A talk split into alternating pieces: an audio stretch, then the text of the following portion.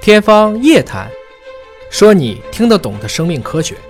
欢迎各位关注今天的《天方夜谭》，我是向飞，为您请到的是华大基因的 CEO 尹烨老师。尹老师好，小北同学好，今天关注《Nature》杂志的一篇文章，胚胎干细胞在体外自我组装成胚胎样的结构，对这个有点儿耸人听闻了。胚胎干细胞在体外对自己就装不装吧，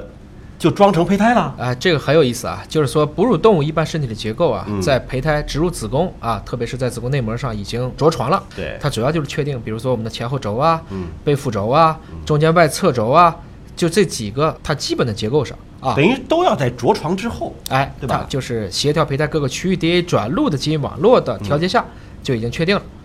但是今天这个研究呢，是瑞士内瓦大学啊、洛桑联邦理工还有剑桥大学，其实拿了小鼠的胚胎干细胞，产生了一种类似能力的一种，我们叫伪胚胎，嗯或者叫做其实这个 pseudo 啊，我们一般在基因里就叫假基因，嗯这里就叫做你可以说这是一个假胚胎或者叫胚胎样的一个结构，其实是在十一期间发表在 Nature 上，也是刚刚发表的。刚刚发表，啊，对，刚刚发表的文章，因为这个给我们带来了很多科幻电影呈现的一些状态。现在你说的试管婴儿也好啊，怎么样也好，它体外受精之后呢，是要放回到妈妈的母体之内，在子宫里边让胚胎去发育和成长。可是科幻小说当中的这些受精卵，可能就是在一个体外的一个水泡里边儿，一个什么东西就着床就就就发展，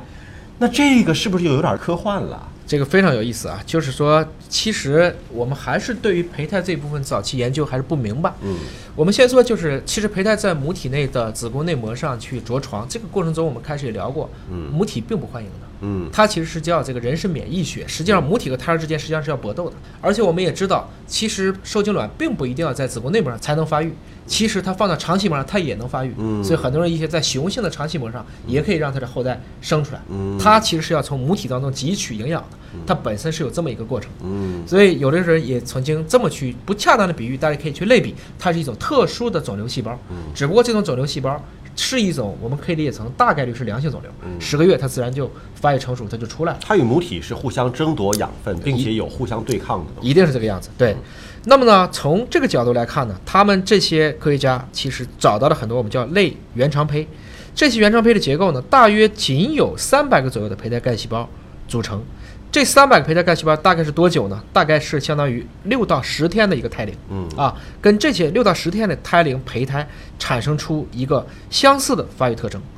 也就是说呢，这类原肠胚应该说是根据我们胚胎的基因表达程序而形成。你看之前啊，非常儿童医院做那个人工子宫，对它实际上是早产，就是说解决了早产，胚胎已经发育成型没，错它是在小羊身上做嘛，是这样的然后把那个脐带和人造的这个输液的管道连接到起来。对可是这个实验相当于是说，不是早产，没错儿，完全在体外发育。而且变成了一个三维状的结构，而且它的结构基本上已经形成了类胚胎结构。嗯所以科学家的下一步就是说，在什么样？我们以前认为嗯它必须是内因加外因体作用，它的外环境和它自己内在的基因要嗯形成一个配合的作用。嗯要不基因都一样。嗯我怎么能选择恰好在这个时候给出正确的表达？这可能给我们下来的研究提供了一个很好的方向。嗯科学家们下来也打算研究，既然我已经搞清楚这些情况了，我就把这些各个点上的东西我都研究明白。嗯我把这些每一个部位的一些基因的表达转录去研究清楚，进而去研究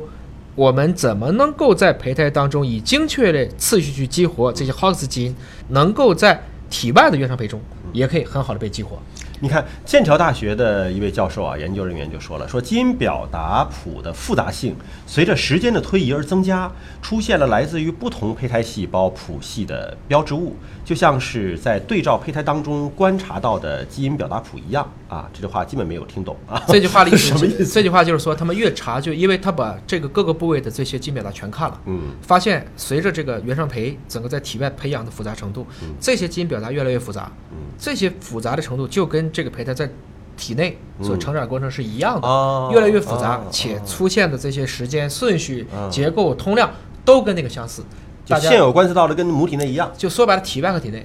逐渐的日趋一致，是这么一个情况啊。这里面还提到了一个叫什么 Hox 基因在对胚胎当中被激活了，对这个指的是什么呢？ Hox 基因其实一般就是指的维持这些生命的基本的结构和架构的一些基因。嗯这个基因呢，也是以我们说所有生命体最基本需要的一个基因。嗯最近有一个片儿叫做《湮灭》嗯啊，啊，看了看了这个片儿，那里面看过这个片儿吗？看了，他看说了这些所有的花都按照一个次序去长，虽然它是不同种的，嗯记得吗？那些植物那些植物长成了人形，不是长的植物那一段，是之前看见所有的花虽然是不同种的，嗯但它们长的花序，嗯它们是一样的。嗯这个情况下就是 House 基因一样，嗯就是不管你是什么物种，我只要按照这种分序去长，那么我理解成它会具有类似的 House 基因，嗯说的就是这个意思。嗯这里面为什么用这个基因呢？它就证明了，不管是体内还是体外的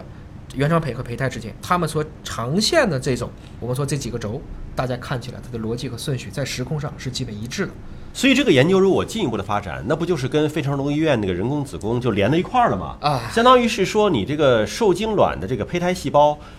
完全可以不用放到人的母体当中，就在体外啊发育。我们然说后就是离电饭锅又近了一步，又进了一步又近了一步，就是在体外它已经能用胚胎干细胞变成了一个类培养结构。虽然在今天伦理上有问题，但是我们也讨论过人类在外太空系带。嗯啊，比如说要跨越人类的世代，想去寻找我们的地外行星或者类地行星的话，你怎么办？嗯只能通过这样的方式。好，这就让我们看到现实的科研离科离科幻小说当中的故事又近了一步啊！感谢您关注今天的节目，了解更多生命科学知识可以关注“尹哥聊基因”的微信公众号。